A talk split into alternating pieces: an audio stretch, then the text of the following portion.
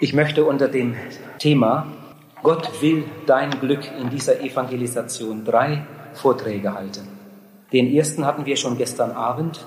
Gott will dein Glück in der Jugend. Heute Abend heißt unser Thema Gott will dein Glück. Und ich bin zutiefst davon überzeugt, dass es so ist. In der Ehe.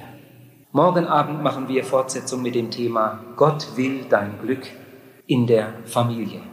Es wäre schön, wenn unsere Gäste, die heute Abend vielleicht das erste Mal hier sind, die Kassette von gestern Abend mitnehmen könnten, um den Zusammenhang zu haben. Und ich glaube, erst dann bekommt der heutige Vortrag seinen richtigen Wert und Stellenwert, wenn ihr diese Einführungen von gestern Abend, die ja die Hinführung zu diesem Thema sind, auch zu Hause hören könnt.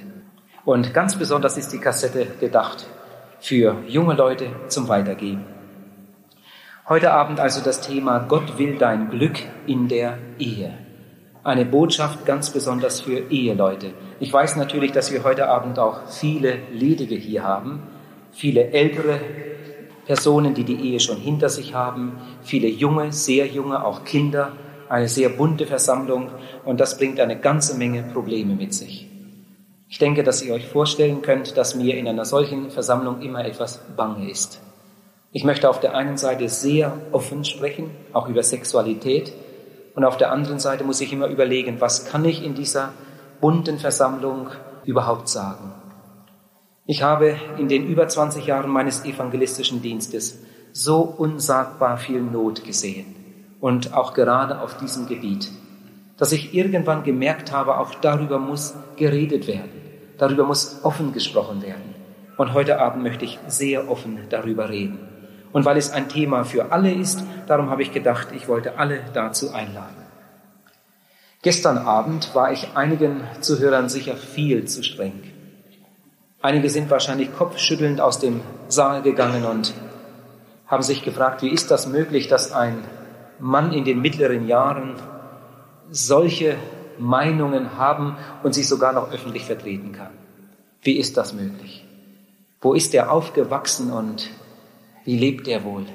Solche Gedanken in einer modernen Gesellschaft. Ich glaube, heute Abend wird es bei einigen genau umgekehrt sein, bei einigen anderen Zuhörern, dass ich ihnen viel zu großzügig bin und sie sind vielleicht heute Abend enttäuscht. Ich habe es jedenfalls schon erlebt, dass Leute, die mich bis dahin mochten, mich nicht mehr mochten, nachdem sie mich über die Ehe reden gehört hatten. Ich ging viel zu weit. Ich war viel zu großzügig. Und darum ist es eigentlich gut, wenn man beide Vorträge gehört hat. Ich habe sie ja diesmal auseinandergenommen und gestern Abend besonders zur Jugend gesprochen, während ich heute Abend besonders zu den Eheleuten sprechen möchte. Im ersten Korintherbrief, Kapitel 9, Vers 27 steht, der Apostel Paulus sagt das, ich möchte nicht anderen predigen und selbst verwerflich werden. Dieser Satz hat mich einmal sehr getroffen. Ich denke, er hat auch anderen Predigern, nicht nur Paulus, viel zu sagen. Ich möchte nicht anderen predigen und selbst verwerflich werden. Ich glaube, es ist Gott ein Gräuel, wenn jemand zum Beispiel über Liebe redet und er selbst kommt mit keinem Menschen aus. Oder wenn jemand übers Geben redet und er selbst ist ein Geizhals. Wenn jemand viele Worte macht über die richtige Kindererziehung und zu Hause geht alles drunter und drüber. Wenn jemand gute Ratschläge gibt fürs Eheleben und in seiner eigenen Ehe stimmt es vorn und hinten nicht. Ich darf euch sagen, ich würde nicht mehr wagen, über die Ehe zu reden, wenn unsere am Zerbrechen wäre. Wie dankbar bin ich dafür und wie glücklich darüber, dass Gott unsere Ehe so reich gemacht hat. Ich bekam heute Besuch aus Norddeutschland. Meine Frau ist in die Schweiz gereist. Ich wusste nicht, an welchem Tag sie kommen würde. Ich habe nicht darum für heute das Thema Gott will dein Glück in der Ehe gewählt. Ich wusste, dass sie noch kommen würde und ich habe gedacht, sie käme schon früher. Aber heute ist es nun wahr geworden. Und sie ist heute Abend mit unter den Zuhörern. Ich glaube, sie würde protestieren, wenn ich hier Ratschläge austeilen würde und bei uns selbst würde es nicht klappen. Ich freue mich, dass sie unter den Zuhörern ist. Und ich denke, dass sie das alles dick unterstreichen möchte, was ich aus dankbarem Herzen auch aus dem eigenen Leben hier sagen darf. Gott hat unsere Ehe so reich gemacht. Gott hat uns vier Kinder geschenkt. Dass sie gesund sind, das ist nicht unsere Leistung, das ist einfach Gabe Gottes. Das sehen wir immer so und danken ihm dafür. Sie haben uns bis jetzt fast nur Freude gemacht. Und die größte Freude mit ihrer Entscheidung für Jesus Christus. Dass sie sich alle vier für Jesus entschieden haben, das macht uns auch immer wieder sehr froh. Wir haben uns vier Kinder gewünscht und Gott hat sie uns geschenkt. Wir haben viel überlegt, wie sollen wir uns jetzt verhalten? Sollten wir noch mehr Kinder haben? Und dann sind wir uns eins geworden vor dem Herrn, dass es so recht sein sollte. Ich war ja so viel unterwegs. In den ersten 18 Ehejahren war ich zwölf Jahre bei anderen Leuten. Als Evangelist ist man ja so viel unterwegs und für meine Frau war das doch eine ganz schöne Aufgabe mit den vier. Nebenbei noch viel Arbeit, Mitarbeit im Missionshaus und so weiter. Ja, Gott hat uns an der Stelle wirklich sehr beschenkt. Aber wenn eine Ehe glücklich ist, ich glaube, dann gehört etwas anderes dazu. Natürlich ist eine Grundvoraussetzung der Segen Gottes, aber den bietet er uns allen ja an. Wie wir damit umgehen und wie wir uns dann einrichten, das ist eine andere Sache. Uns wurde zugerufen bei unserer Hochzeit, schenkt euch total. Schenkt euch total. Und heute wissen wir, das Geheimnis des Glücks liegt in der Hingabe. Du musst nicht unbedingt eine Schönheitskönigin heiraten oder einen Millionär, um glücklich zu sein, sondern wenn beide sich in der Hingabe üben, dann haben sie eine große Chance. Und wenn es in unserer Ehe auch irgendwann einmal kleine Wölkchen gegeben hat, die äh, uns auch mal betrübt haben, dann nur darum, weil ich oder meine Frau oder auch beide in der Hingabe nicht ganz treu waren. Das Geheimnis des Glücks liegt in der Hingabe. Das ist nicht abhängig vom Wetter oder vom Lohn oder nicht einmal vom Gesundheitszustand. Schenkt euch total. Das möchte ich euch heute auch zurufen. Und ihr werdet staunen, was dabei herauskommt. Nun, ich weiß, dass fast alle Ehen einen guten Anfang hatten. Aber wie geht es dann weiter? Junge Leute, die die Ehe noch vor sich haben, die haben die Meinung, sie wüssten es besser und sind fest davon überzeugt, dass ihre Ehe einmal eine gute Ehe werden wird.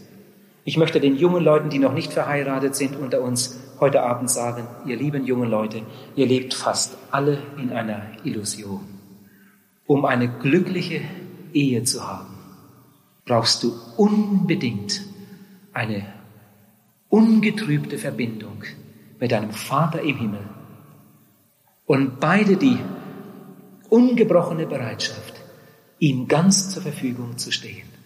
Sonst wird dein Glück sicher kein dauerhaftes sein. Ich kann euch sagen, ich habe so viel Elend auf diesem Gebiet gesehen und so viele Tränen gesehen. Ich habe einige Male mitgeweint, weil es einfach so schrecklich war. Da konnte man nur noch weinen. Wie viel Not auf diesem Gebiet. In Deutschland hat man eine Großumfrage gemacht und dabei festgestellt, dass über 80 Prozent der Eheleute sagten, dass sie sich heute nicht mehr so lieben als am Anfang. Eigentlich sollte es umgekehrt sein. In Hannover wurden in einem einzigen Jahr mehr Ehen geschieden als geschlossen. Ehe ist kein Kinderspiel.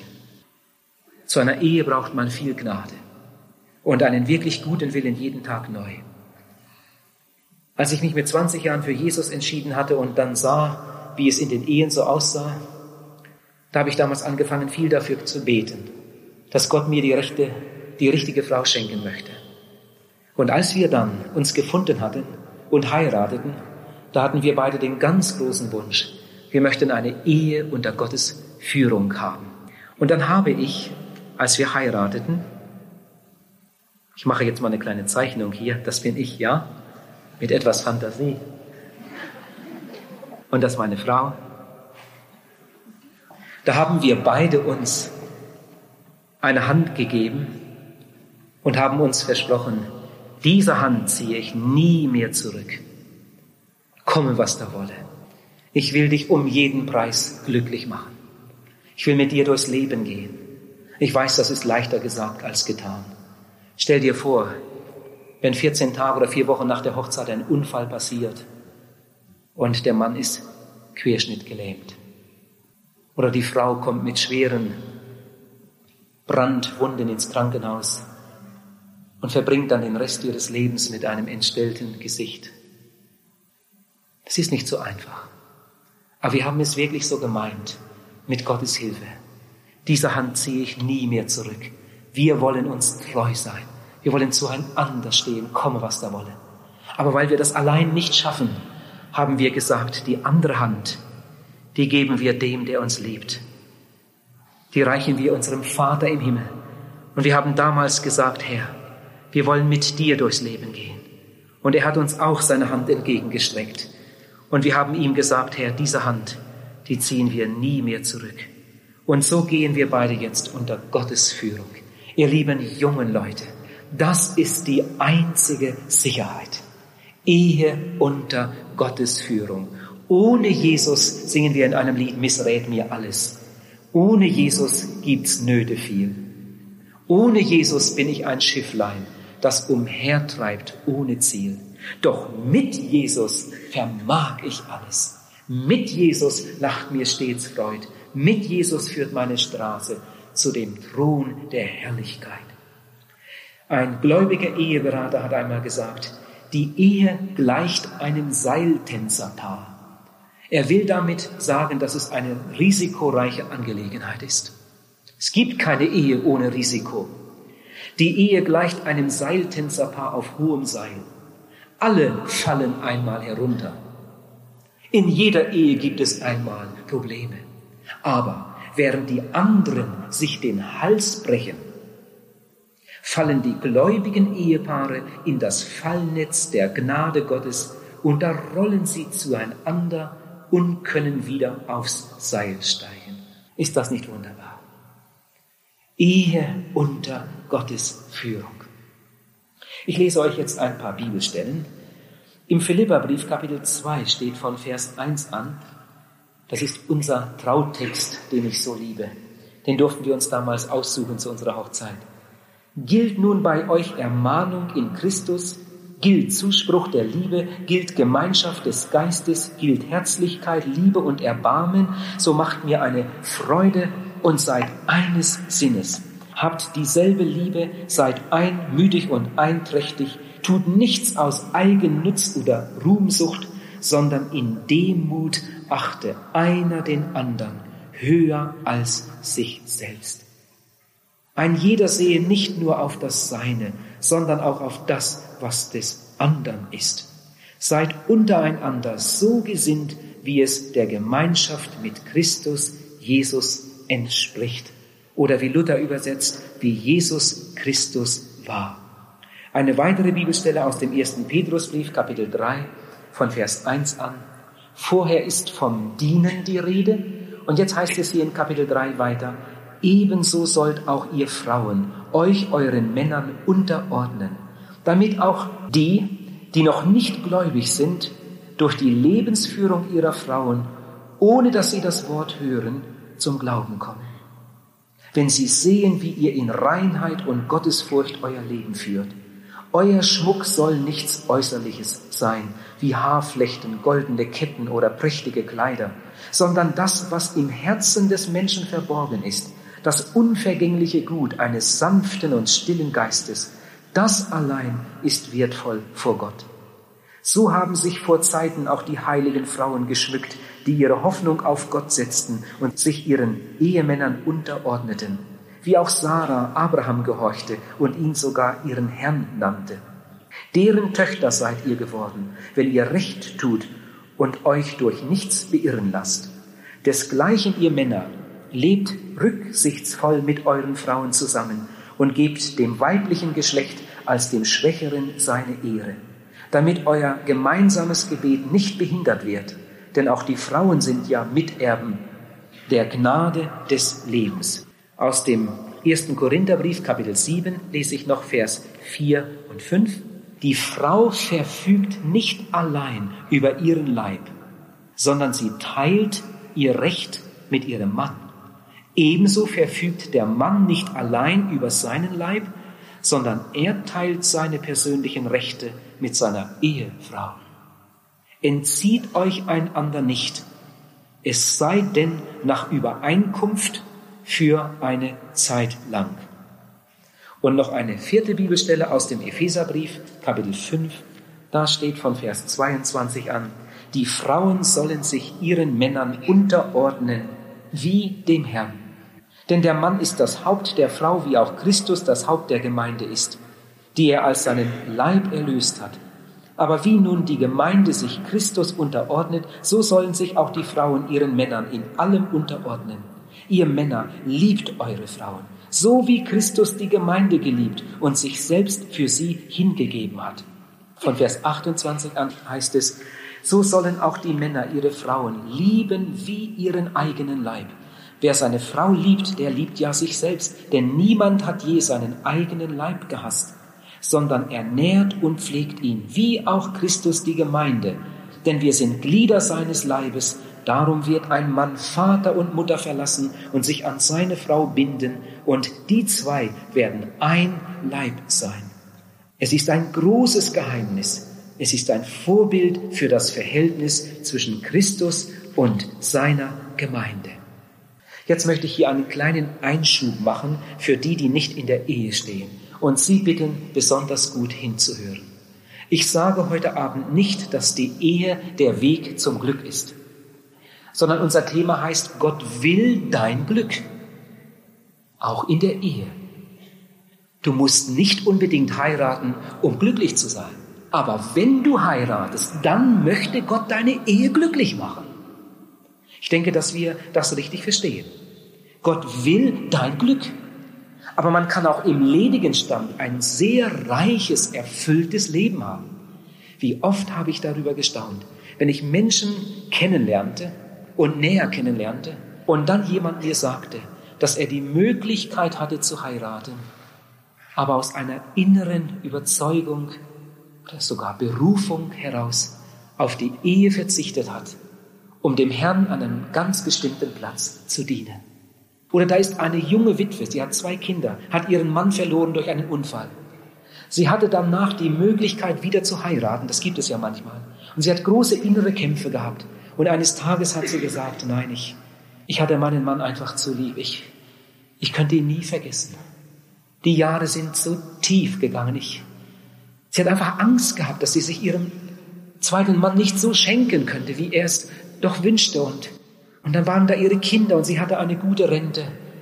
Und sie hat sich durchgerungen und hat gesagt, nein, ich möchte einfach meine ganze Liebe meinen Kindern widmen.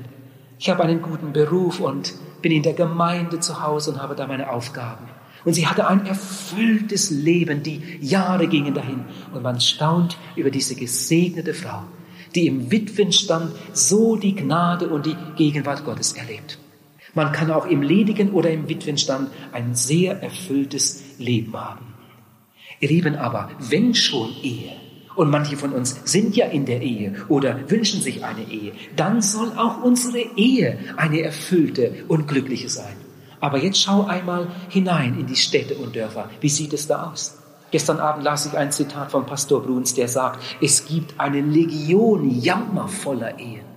Gesichtsehen, Musikehen, Geldehen, Lustehen, ja Teufelsehen. Sie sind alle ein Hohn auf die Worte im Himmel geschlossen. Und ich denke, kaum jemand sieht so sehr hinein in die Not wie der Seelsorger und natürlich auch der Eheberater. Was habe ich da nicht alles zu sehen bekommen? In Deutschland wurden in einem einzigen Jahr 90.164 Ehen geschieden. Ihr Lieben, überlegt euch das einmal. 90.164 Ehen wurden geschieden in einem einzigen Jahr. Was sind da für Tränen geflossen? Und diese armen, armen, betrogenen Kinder. Warum ist das so? diese älteste Einrichtung, die es auf Erden gibt, warum funktioniert sie nicht? Die Menschen fliegen zum Mond und bezwingen alles Mögliche und an dieser Stelle versagen sie so jämmerlich. Es gibt dafür sicher eine ganze Menge Gründe. Ich möchte jetzt einmal ein paar Gründe aufzählen, mal sehen, wie weit die Zeit reicht. Der erste Grund, und der scheint mir bedeutungsvoll zu sein, der erste Grund, unsere falsche Einstellung zu unserem Leib. Unser Leib ist von Gott. Unser Leib ist nicht vom Teufel. Unser Leib ist auch nicht von Menschen erdacht, sondern unser Leib ist von Gott. Und das ist so wichtig, dass Kinder von klein auf das klar sehen. Unser Leib ist wunderbar gestaltet. In der Bibel steht, ich danke dir, dass du mich so wunderbar gemacht hast. Wenn du über deinen Körper nachdenkst, dann solltest du dankbar staunen können. Und Gott hat uns gewollt als Mann und Frau. Und alles, was an uns ist, das entspricht seinem Plan. Wunderbar hat er uns gemacht. Und das ist so wichtig, dass unsere Kinder das ganz früh sehen. Was werden hier für Fehler gemacht? dass man sich schämt vor seinen eigenen Kindern und nicht mit ihnen darüber reden mag. Alles am Körper hat einen Namen und irgendwo schweigt dann die Mutter. Und dann macht man so komische Ausdrücke, die man beim Arzt sicher niemals aussprechen möchte. Wenn dann die Jahre vergehen und die Kinder werden etwas größer, mit einmal fangen sie sich an, für das andere Geschlecht zu interessieren. Und dann kann es sein, dass die 14-jährige Tochter, wenn sie ein gutes Verhältnis hat zu ihrer Mutter, einmal etwas verstohlen zur Mutter kommt und sagt, Mutti, ich weiß auch nicht, was das ist, aber ich habe einfach den, den Max so gern. Immer wenn ich den sehe, dann wird mir irgendwie so komisch. Dann kann es sein, dass die Mutter in die Luft geht und sagt, das ist ja allerhand mit 14 Jahren. Mensch, als ich so alt war, da wusste ich noch nicht, dass es zwei Sorten Menschen gibt. Mädchen, wenn das der Vater wüsste, mit 14 Jahren solche Gedanken. Ich sage dir, die Tochter kommt nie mehr zu dir mit ihren Problemen. Wenn jetzt die Mutter etwas weise wäre und würde sagen, ach, ich weiß noch genau, wie das damals bei mir anfing. Ist doch etwas so Normales. Und jetzt kann sie mit der Tochter darüber reden. Aber sieh, jetzt bist du erst 14 Jahre alt. Und Gott hat dich so lieb. Gott möchte dir ein reiches, gesegnetes Leben schenken. Wer weiß, ob das der Mann für dich ist? Dann kann man darüber reden, darüber beten. Und die Tochter ist dankbar, dass sie in ihrer Mutter so eine gute Vertraute hat. Ihr lieben jungen Leute, Frühfreundschaften sind in der Regel gefährlich. Lernt doch erst einmal Land und Leute kennen. Macht doch erst einmal etwas aus eurem Leben. Und wenn ihr Christen seid, dann legt dieses Anliegen immer wieder dem Herrn hin und der Herr wird euch reich machen und wird euch auch an dieser Stelle wunderbar führen. Oh, was hat mir das manchmal wehgetan, wenn junge Männer in die Seelsorge kamen und mir ihre Probleme sagten. Und sie haben mir gesagt, ich habe keinen, mit dem ich darüber reden könnte. Zu meinem Vater hätte ich am allerwenigsten Vertrauen. Wir sollten mit unseren Kindern von klein auf offen über dieses Gebiet sprechen ihnen nicht mit einem Mal alles sagen, sondern immer wieder so ein bisschen und auf jede Frage eine ganz ehrliche Antwort geben. Und unsere Kinder sollten schon, wenn sie klein sind, irgendwie es spüren. Ehe ist etwas Herrliches. Wenn schon die kleine Tochter, wenn sie noch nicht einmal zur Schule geht, zur Mutti kommt und sagt, oh Mutti, wenn ich groß bin, dann möchte ich auch mal so glücklich sein wie du. Und wenn der Sohn den Wunsch hat, ich möchte einmal so glücklich sein, wie Vati. Und dann kann man miteinander darüber reden. Unsere Kinder müssen es irgendwie spüren. Ehe ist etwas Schönes. Und wie ich es gestern Abend sagte, ein Beweis der Liebe Gottes. Eine Demonstration der Liebe und der Weisheit Gottes. Wie Anton Schulte sagt, ein Stück Himmel auf Erden. Ihr lieben Gott möchte das. Du musst nicht unbedingt heiraten, um ein erfülltes Leben zu haben. Aber wenn schon Ehe, dann soll deine Ehe eine glückliche sein. Paulus sagt, sie ist ein Vorbild für das Verhältnis zwischen Christus und seiner Gemeinde. Wenn wir heute Abend das glücklichste Ehepaar der Welt hier hätten, und dieses glücklichste Paar würde gerade an die glücklichste Phase ihrer Ehe denken, ihr Lieben, dieses große Glück ist nur Anschauungsmaterial, ist nur Vorbild für das Glück, das auf uns wartet, wenn Jesus, der Bräutigam des Himmels, seine Gemeinde heimholt. Das sollte ein Trost sein für die, die ihren geliebten Ehegatten verloren haben. Du musst nicht dabei stehen bleiben und in der Trauer stecken bleiben, sondern richte dich aus nach vorn, wenn du dein Leben Gott ausgeliefert hast, wenn Jesus Herr und Heiland deines Lebens geworden bist, ist, dann darfst du wissen, das Schönste kommt noch. Wenn es hier unten auf dieser Erde, die eines Tages untergehen wird, schon so schön sein kann, wie muss es erst in der neuen Welt sein, in der Welt Gottes? Wenn ich diese Blumenpracht sehe und all das Schöne in dieser Welt, oh, wie wird erst die Welt Gottes sein? Ihr Lieben, und dahin sind wir unterwegs. Ich bin in den besten Jahren, ich bin gesund, wir haben eine glückliche Ehe, liebe Kinder, ich lebe gern. Aber wenn ich an die Zukunft denke, ihr Lieben, dann bin ich glücklich. Weil ich weiß, dass all das Schöne, das ich hier unten erlebt habe, nur ein ganz wenig Vorgeschmack sein kann von der Herrlichkeit, die dort auf uns wartet. Ich komme zu einem weiteren Punkt, der mich sehr beschäftigt hat. Warum so viele Probleme auf diesem Gebiet? Ich möchte einen weiteren Grund angeben. Er liegt in der falschen Einstellung zu den Geboten Gottes. Ich sagte gestern Abend, die Gebote Gottes sind ein Ausdruck seiner Liebe. Die Gebote Gottes sind ein Beweis seiner großen Liebe zu uns. Gott hat uns die Gebote nicht gegeben, um uns einzuengen, um uns zu quälen, sondern Gott hat uns die Gebote wie Leitplanken gegeben, um uns vor der Katastrophe, vor dem Absturz zu bewahren. Die Gebote sind ein Ausdruck seiner Liebe. Die Bibel ist eine Gebrauchsanweisung für die Menschen, die ein glückliches Leben haben möchten. Und in dieser Gebrauchsanweisung steht kein Wort zu viel und kein Wort zu wenig. Oh, was man heute alles hören und lesen kann. Jemand hat einmal gesagt, wir brauchen gern Worte, die im Wörterbuch des Himmels nicht zu finden sind. Und wir wundern uns dann darüber, dass Gott sich nicht mehr zu uns stellt. Die Ehe ist von Gott und darum kann sie nur unter der Führung Gottes wirklich glücklich und gesegnet sein. Die Ehe ist keine menschliche Erfindung, sondern eine Gabe Gottes. In der Bibel steht in Sprüche 14, Vers 34, Gerechtigkeit erhöht ein Volk, aber die Sünde ist der Leute Verderben. Der Teufel ist ein Feind aller göttlichen Ordnungen. Der Teufel ist gegen die Ordnungen Gottes. Jesus hat einmal gesagt in Johannes 8, Vers 44, der Teufel ist ein Lügner. Und eine seiner gemeinsten Lügen ist die, dass er den Menschen vorlügt, dass es ihn überhaupt nicht gibt. Den Feind, der in der Luft herrscht und auf die Menschen einwirkt, wie die Bibel es sagt. Die ganze Atmosphäre ist davon erfüllt von unreinen Mächten und Geistern, die die Menschen verführen möchten. Ein Heer von Dämonen wartet nur darauf, Menschen in den Griff zu bekommen. Jesus hat gesagt, der Teufel ist ein Lügner, ein Mörder, ein Dieb. Er geht umher, um kaputt zu machen. Paulus sagt, seine Methoden sind uns nicht unbekannt. Gott will dein Glück, das ist wahr, aber der Teufel will dein Unglück. Der Teufel ist ein Feind aller göttlichen Ordnungen. Wo der Teufel hinkommt, da gibt es eine Entwertung aller wirklichen Werte.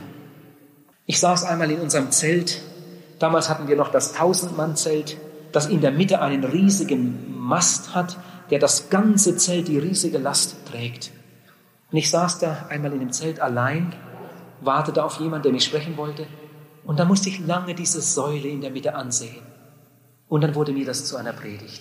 Diese Säule hier mitten im Zelt trägt die ganze Last.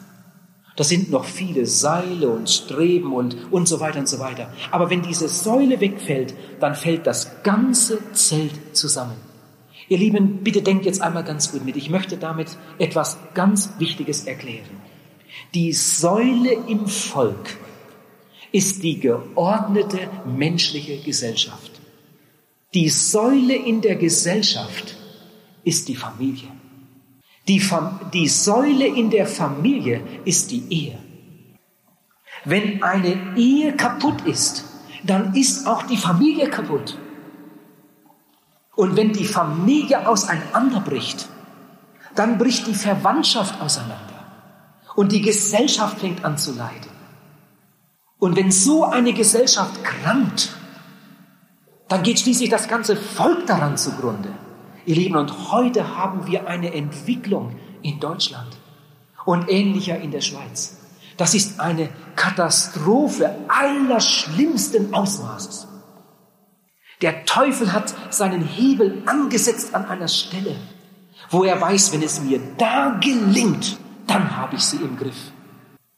Der Teufel will unbedingt die Ehe kaputt machen. Und darum fängt er schon früh genug an. Er setzt damit schon an bei der Jugend. Bevor man überhaupt verheiratet ist, sorgt der Teufel schon dafür, dass die Weichen alle falsch gestellt werden. Gestern Abend habe ich ja viel darüber gesagt. Ihr lieben jungen Leute, ihr solltet unbedingt die Botschaft von gestern Abend hören. Wenn ihr euch die Kassette nicht kaufen wollt, seht einmal zu, wer sie kauft und frag einmal, du, wenn du sie gehört hast, kannst du sie mir mal ausleihen? Er sagt sicher ja. Hör die Botschaft von gestern Abend. Der Weg zu einer glücklichen Ehe. Wie viele junge Menschen haben auf die Stimme des Bösen gehört und haben Dinge getan, die Gott nicht gefielen. Und damit waren die Weichen gestellt zu einer Katastrophe, die früher oder später kommen musste. Ich möchte jetzt noch einen dritten Grund sagen, den ich auch immer wieder sehe als Grund für so viel Not in der Ehe. Die falsche Einstellung zum Partner. Ich hoffe, dass mir das niemand übernimmt, wenn ich jetzt einmal ganz offen auch etwas über Sexualität sage. Ich wundere mich manchmal darüber, dass es sogar unglückliche Ehen gibt unter Menschen, die die Bibel lesen, die beten, die in den Gottesdienst gehen. Dann denke ich, ja, die Leute, die sowieso nicht nach Gott fragen, und da kann ich das noch verstehen. Aber hier aufrichtige Eheleute, die wollen Gott dienen und trotzdem nicht glücklich. Was ist denn da los? Liebe ist immer mit Achtung verbunden. Das kann man schon beobachten bei dem 18-Jährigen, wenn er eine Freundin hat fängt er mit einem Mal an, seine Zähne zu putzen. Liebe ist immer mit Achtung verbunden. Aber ich frage dich jetzt einmal, der du in der Ehe stehst, wie sieht es da bei dir aus? Da habe ich einen Mann in der Seelsorge und er klagt über seine Not und sagt, meine Frau, die ist so abweisend und ich weiß gar nicht, was ich falsch mache.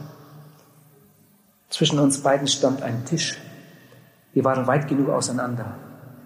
Aber aus seinem Mund kam eine Wolke, dass mir fast übel wurde. Ich glaube, der hatte noch das Fleisch von der letzten Woche zwischen den Zähnen. Und er wundert sich darüber, dass seine Frau so abweisend ist. Ihr Lieben, es gibt Leute, die laufen eine ganze Woche mit derselben Wäsche herum. Und einige gehen damit sogar am Abend noch zu Bett. Das mögen sehr sparsame Leute sein. Aber für die Ehe sind solche Leute einfach nicht zu gebrauchen. Wisst ihr, was ich euch damit sagen will? Wenn wir heiraten wollen, dann müssen wir bereit sein, auch an dieser Stelle alles zu tun, was den anderen erfreut und ihm entgegenkommt. Ich muss immer wieder daran denken, mein Leib gehört jetzt nicht mehr mir. Seitdem wir verheiratet sind, gehört mein Leib meiner Frau. Und ich bin verpflichtet vor Gott und vor meiner Frau, mit meinem Leib so zu verfahren, dass sie sich daran freuen kann. Angenommen, deine Frau hätte furchtbar gern, dass du einen Bart trägst. Mensch, lass dir doch einwachsen. Aber wenn sie es nicht so gern hat und du hast einen, dann würde ich dir den Rat geben, hau ihn ab. Nun, wir müssen uns jetzt hier nicht zum Sklaven machen lassen. Ihr Lieben, aber denkt einmal darüber nach. Wenn dein Mann einfach die grüne Farbe nicht mag oder die blaue oder die gelbe und du kaufst dir unbedingt immer gelbe Kleider, weil sie dir gefällt. Mir gefällt die Farbe aber. Also du bist grausam. Schenkt euch, schenkt euch total. Denke immer wieder daran, ich gehöre dem anderen. Die falsche Einstellung zum Partner. Jetzt mal etwas anderes. Was ist eigentlich eine Ehe? Eine Ehe besteht aus zwei Menschen, Mann und Frau.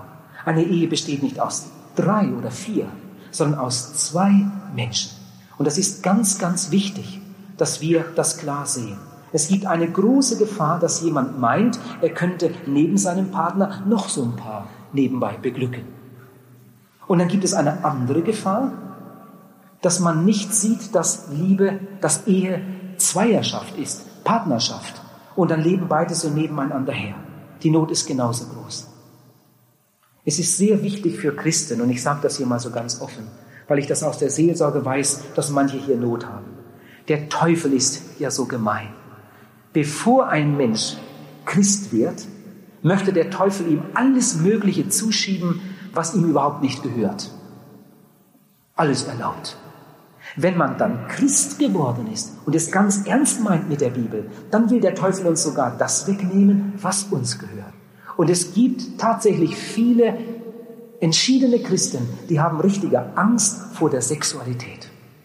Sie haben Angst, sie könnten hier etwas verkehrt machen. Da habe ich einmal mit einer Frau ein paar Worte gesprochen, die sich einige Zeit vorher bekehrt hatte. Und ich fragte sie, wie geht es denn in der Ehe, wie geht es ihrem Mann? Und dann hat sie so ein bisschen schüchtern angefangen und dann gesagt, ach ja, wenn Sie so fragen, es geht in letzter Zeit schon viel besser. In der ersten Zeit hatten wir noch ziemlich Probleme, besonders mein Mann. Und seit einiger Zeit haben wir eine gute Lösung. Wir gehen jetzt immer im Dunkeln ins Bett. Und äh, dann fällt es meinem Mann etwas leichter. Ich habe gedacht, das ist ja furchtbar.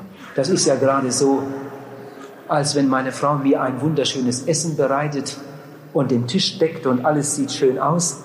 Und dann kommt sie ins Nebenzimmer und sagt, so Schatz, kannst kommen, das Essen ist fertig.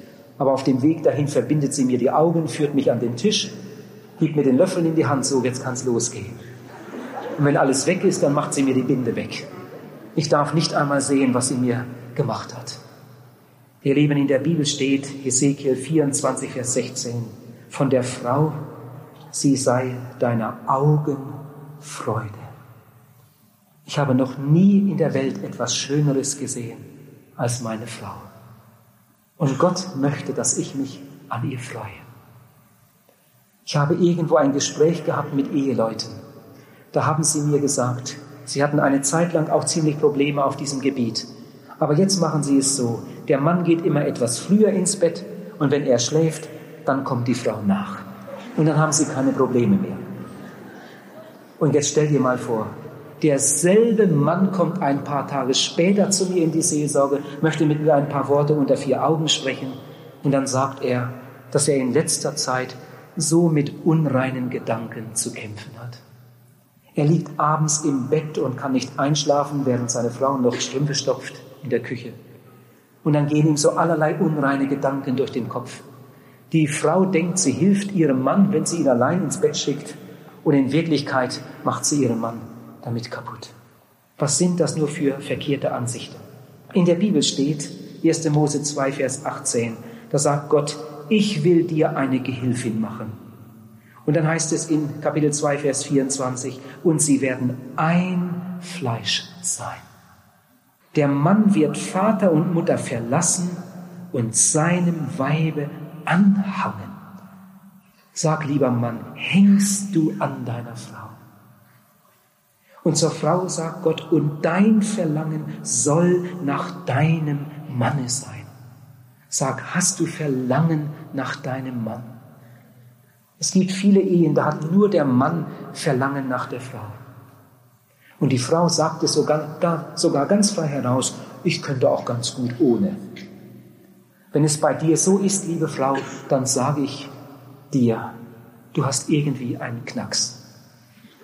Und wahrscheinlich hast du den schon bekommen, als du noch gar nicht verheiratet warst. Vielleicht hat damals deine Mutter schon zu dir gesagt, hüte dich nur für, vor den Männern, die wollen nur immer das eine. Und deine Einstellung zur Sexualität, die ist so verkehrt. Dein Mann leidet und du selbst leidest auch. Da kommt jemand und sagt, aber Herr Paul, Sie gehen zu weit. Sie verführen unsere Jugend. Steht nicht in der Bibel geschrieben, im Hebräerbrief Kapitel 13, Vers 4, die Ehe soll in allen Stücken rein sein. Steht das nicht ganz klar in der Bibel? Die Ehe soll in allen Stücken rein sein und das Ehebett soll sauber sein. Jawohl, das steht da. Ihr Lieben, aber was ist denn eine Ehe? Eine Ehe besteht aus zwei Menschen, aus Mann und Frau. Und diese beiden Menschen haben einen Bund gemacht miteinander. Und die Bibel sagt, sie werden sich aufs engste miteinander verbinden. Die Grenze liegt ganz scharf hinter mir. Und die Grenze liegt ganz scharf hinter ihr. In dem Moment, wo ich mit einer anderen Frau liebäugele, werde ich zum Ehebrecher und unser Ehebett wird unrein. Wenn sie es tun würde, sie würde mit einem anderen liebäugeln, dann würde sie das Ehebett unrein machen und unsere Ehe gefährden. Aber wir beide gehören zusammen. Wir beide sind nicht mehr zwei, sondern wir sind ein Fleisch. Und die Bibel sagt, sie werden sich aufs engste miteinander verbinden. Also die Grenze liegt ganz scharf hinter mir und ganz scharf hinter ihr. Und ich habe keine Probleme mit diesen Grenzen, weil unsere Ehe so reich ist.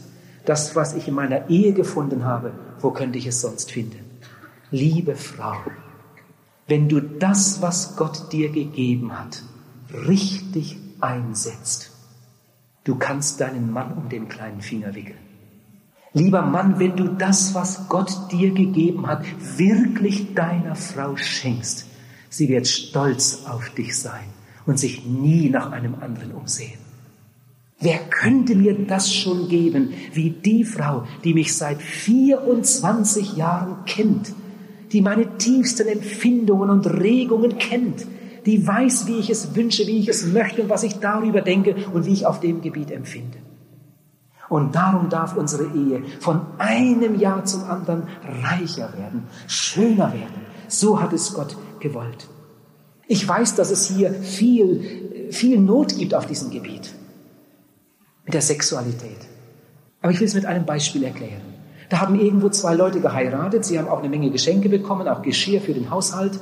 Das Mädchen hat ihm erzählt, dass es ein Riesenvermögen geerbt hat. Und er hat sich schon darauf gefreut, vielleicht hat er sie nur darum geheiratet. Und in der Hochzeitsnacht, da sagt das Mädchen oder die junge Frau zu ihm, du, das war, das war nur ein Spaß. Ich habe überhaupt kein Geld. Der Mann wird wütend und nimmt ein Messer und schneidet ihr die Gurgel durch etwas angetrunken in der Hochzeitsnacht, tötet seine Frau mit einem Messer von den Hochzeitsgeschenken. Wenn du die Geschichte damals in der Zeitung gelesen hättest, sag, wärst du nach Hause gegangen und hättest alle Messer aus dem Haushalt rausgeräumt und gesagt, Mensch, habe ich nie gewusst, was das für ein gefährliches Instrument ist. Weg mit den Messern aus dem Haus. Nein, mit einem Messer kann man jemanden den Hals abschneiden, mit dem Messer kann man aber auch Brot schneiden und, und Käse, oder? Und so ist das auch mit der Sexualität.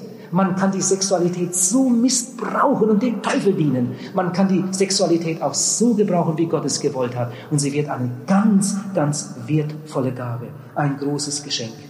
Von Adam lesen wir in der Bibel, und Adam erkannte sein Weib. Und Adam erkannte abermals sein Weib. Und Adam erkannte abermals sein Weib. Und noch viele Male. Ja, kannten die beiden sich denn immer noch nicht?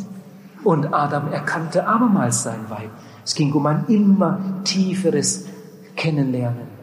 Genau das gleiche Wort gebraucht der Apostel Paulus in seiner Verbindung zu Jesus Christus und sagt, ich möchte ihn erkennen. Ja, er kannte ihn doch. Ich möchte ihn immer besser kennenlernen, immer besser kennenlernen, den Bräutigam des Himmels.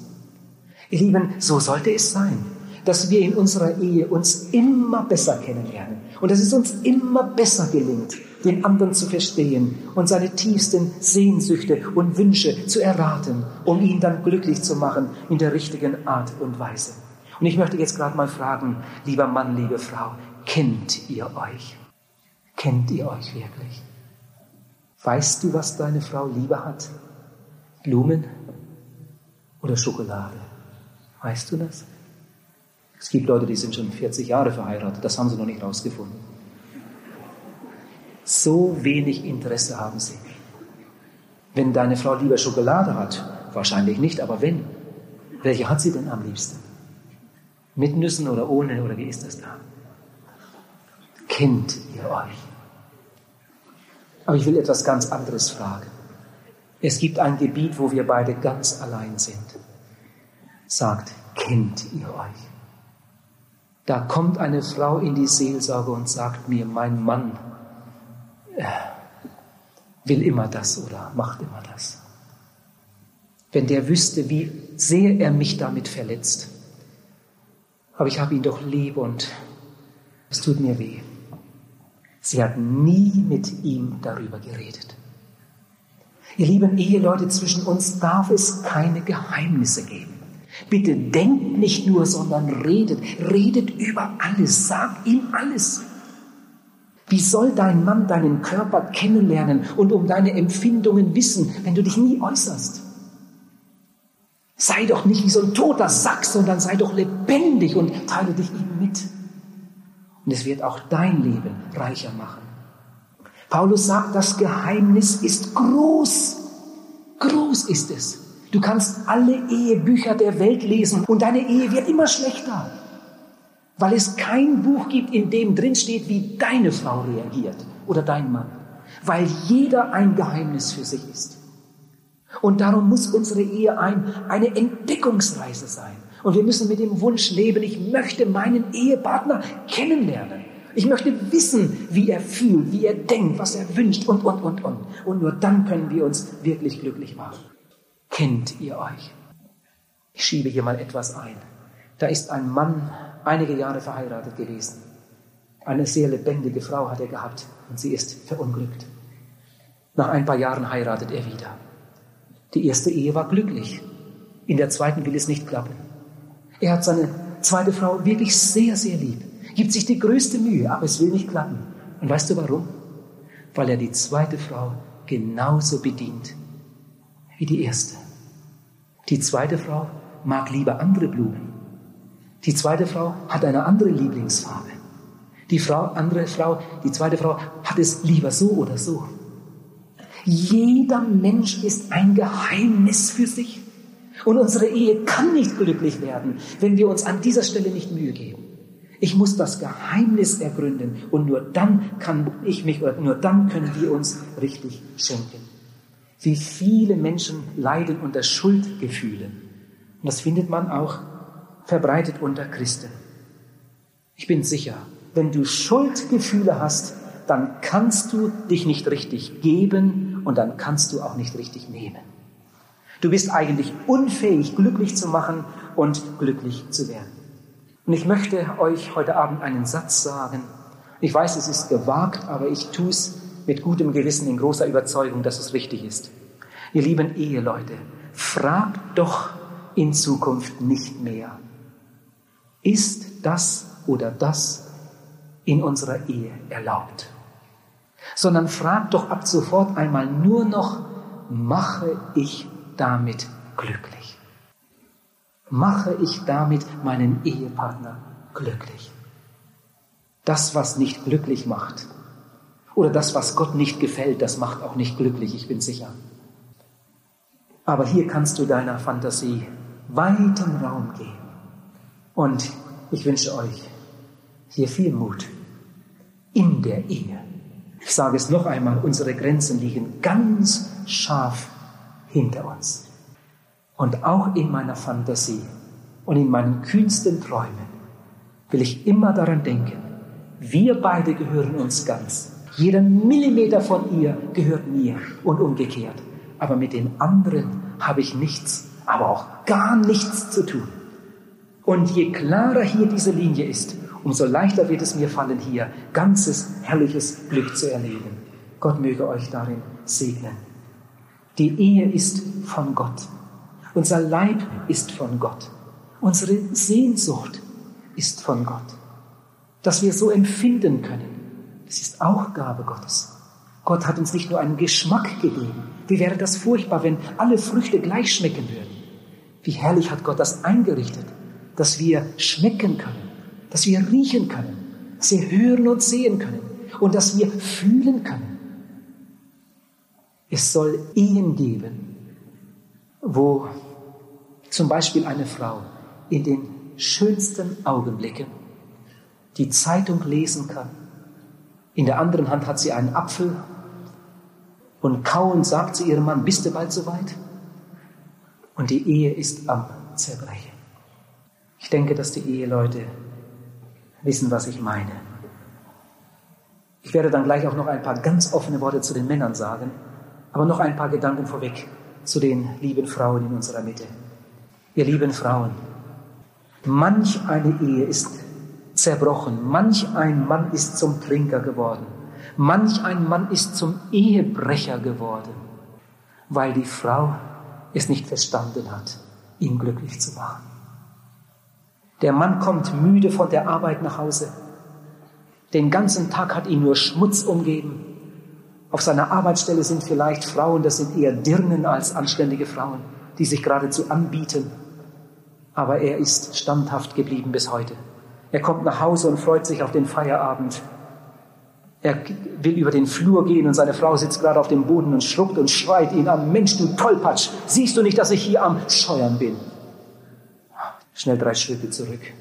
Statt ihm entgegenzugehen, statt vorher die Schürze abzulegen.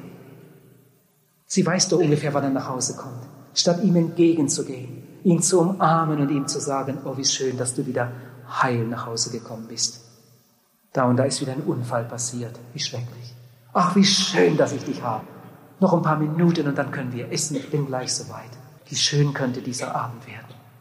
Ihr lieben Frauen, wenn ihr wüsstet, was manch ein Mann an der Arbeitsstelle durchmacht, was da alles durch seinen Kopf geht und wie schwer es manchmal ein Mann hat, all den Versuchungen zu widerstehen. Und darum braucht er ein Zuhause, wo ihm die Liebe seiner Frau entgegenkommt die ihm seine Wünsche von den Augen abliest. Und er wird dann auch dich entsprechend behandeln, wenn du ihn so beschenkst. Wie gesagt, ich komme gleich noch auch zum Mann zu sprechen. Ich weiß, dass uns auf dieser abenteuerlichen Reise auch Pannen passieren können. Aber das macht unsere Ehe ja dann auch noch interessant, weil wir auch aus den Pannen lernen und es ein andermal besser machen. Ich denke, wir sollten in unserer Ehe viel, viel um Weisheit Gottes bitten. Jetzt ein paar Worte zu den Männern. Lieber Mann, ich weiß, dass das jetzt einige ganz hart trifft. Deine Ehe muss dir unbedingt wichtiger sein als dein Geld verdienen, als dein Beruf, als dein Sport, als dein Hobby. Und wenn es nicht so ist, dann lädst du Schuld auf dich.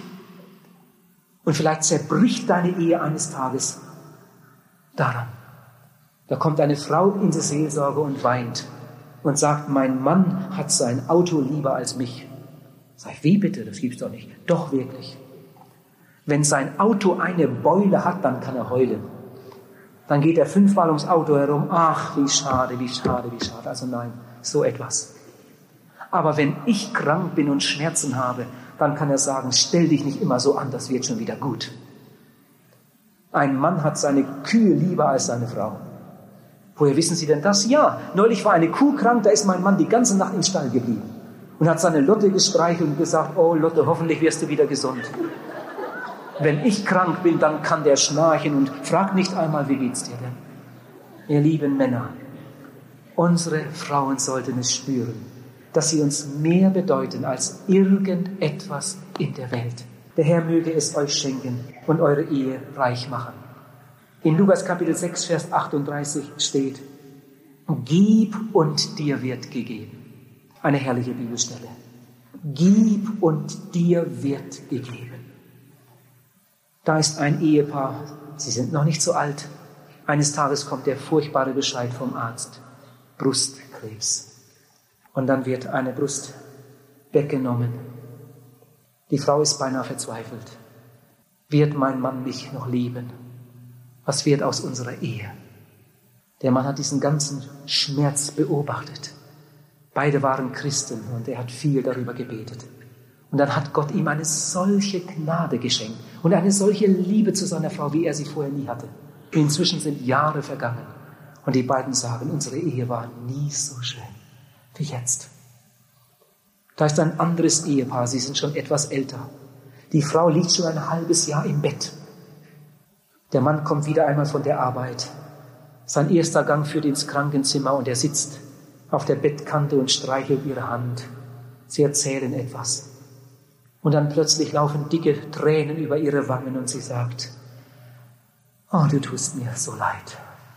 Jetzt liege ich hier schon ein halbes Jahr und du hast auch deine Wünsche und wie gern möchte ich dir so viel Schönes tun und, und ich liege hier. Und der Mann sieht in die Augen seiner Frau. Und während er in ihre treuen Augen sieht, ist er der glücklichste Mann im Dorf. Und er sagt zu seiner Frau, ich möchte mit keinem anderen tauschen. Ihr Lieben, es ist nicht die Sexualität, es ist nicht das Geld oder die Gesundheit oder der Erfolg oder das Geschäft. Wo zwei Herzen sich gefunden haben und Menschen sich schenken und das, was Gott ihnen gegeben haben, dem anderen weitergeben. Da ist wirkliches Glück. Gott will dein Glück. Fordere es nicht vom anderen, sondern schenke es. Schenkt euch total. Und jetzt ein letztes. Ich wollte viel, viel mehr sagen, aber die Zeit ist rum. Es tut mir eigentlich furchtbar leid. Ich sollte noch eine gute Stunde haben, um das alles sagen zu können, was ich auf dem Herzen hätte. Ihr Lieben, ich weiß, dass das alles, was ich eben gesagt habe, fast nicht oder sicher nicht möglich ist ohne Gottes Hilfe. Jemand hat einmal gesagt, die Ehe besteht oder das Wort Ehe besteht aus drei Buchstaben. Aus dem Buchstaben E und dem Buchstaben H und einem weiteren E. Er hat gesagt, eigentlich sind beide Egoisten. Das erste E ist er, der heiraten möchte. Und das zweite E ist es, das junge Mädchen, das heiraten möchte. Wenn er und es unter der Führung des Herrn durchs Leben gehen, dann wird es eine Ehe sein. Wenn das H in der Mitte fehlt, dann ist es nur noch. Äh, äh. Und wie oft habe ich das beobachtet? Lieber Zuhörer, aber ob nun verheiratet oder nicht verheiratet, nur er, der Herr, der Heiland, der Helfer, der gute Hirte, nur er kann dein Leben lebenswert machen. Aber er will nicht nur dein Leben hier lebenswert machen, sondern er will dich erretten für sein ewiges Reich. Und ich hoffe so sehr, dass uns das auch heute Abend irgendwie klar geworden ist. Erst in der Lebensgemeinschaft mit Jesus Christus fängt mein Leben richtig an. Pastor Modersohn hat einmal gesagt, an der tiefsten Stelle deines Lebens steht Gott und wartet auf dich. Und wenn deine Probleme noch so groß wären, Jesus wird fertig mit deinen Problemen. Und wenn deine Sünden blutrot wären und wenn sie wären wie Purpur, sie sollen schneeweiß werden. Jesus wird mit deinen Sünden fertig. Und ich möchte dich heute Abend einladen, zu diesem Herrn zu kommen. Ich freue mich jetzt schon auf die Gespräche, die wir gleich anschließend dort oben haben werden. Wer du auch bist, junger Mann, junges Mädchen, Mann, Frau oder ein älterer Mitbürger, komm doch, übergib dein Leben der Führung dieses Herrn und dein Leben wird Leben sein. Du wirst nicht mehr nur existieren, sondern du wirst leben und du wirst Leben haben im Überfluss. Jesus kommt dir heute Abend mit zwei gefüllten Händen entgegen. Er will dir glückliches, gesegnetes Leben schenken, hier. Und er will dir ewiges Leben schenken für die Ewigkeit. Nimm doch diese guten Gaben aus seiner Hand. Er möge dich segnen. Jetzt möchte ich beten. Herr Jesus, wir sind dir so dankbar für diese Evangelisation. Ich danke dir für die großartige Möglichkeit der Verkündigung in dieser großen Halle. Und dass wir in diesen Tagen Tausende erreichen dürfen. Und dass sich jeden Abend Menschen zu dir wenden und neues Leben empfangen. Herr, wie dankbar sind wir dir für den gestrigen Abend. Du hast uns wieder wunderbar geholfen. Herr Jesus, ich habe im Laufe der Jahre so entsetzlich viel Not gesehen, in so vielen kaputten Ehen. Und ich möchte so gern, dass die jungen Menschen, die heute Abend hier sitzen, die einmal heiraten möchten, heiraten werden, eine Ehe haben unter Gottes Führung. Herr Jesus, hilf ihnen zu einer klaren Entscheidung für dich. Oh, gib ihnen doch heute Abend den Mut, es mit dir zu wagen. Ihr Leben kann nie reicher werden als in der Gemeinschaft mit dir. Herr, und ich bitte dich für die Eheleute, die heute Abend hier sind Oh, begegne ihnen in deiner Liebe und lass da, wo Not im Vordergrund ist, deine Gnade hineinkommen und lass Ehen gesund werden.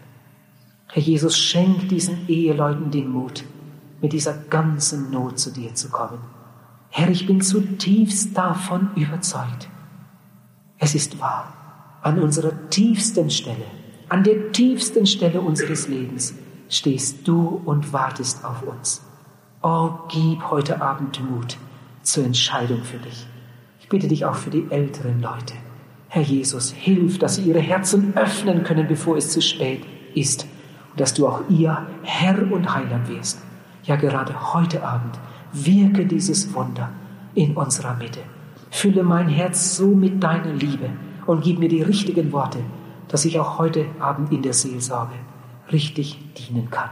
Lass es ein Abend werden zur Ehre Gottes, den wir wiederfinden zur Freude in der Ewigkeit. Amen.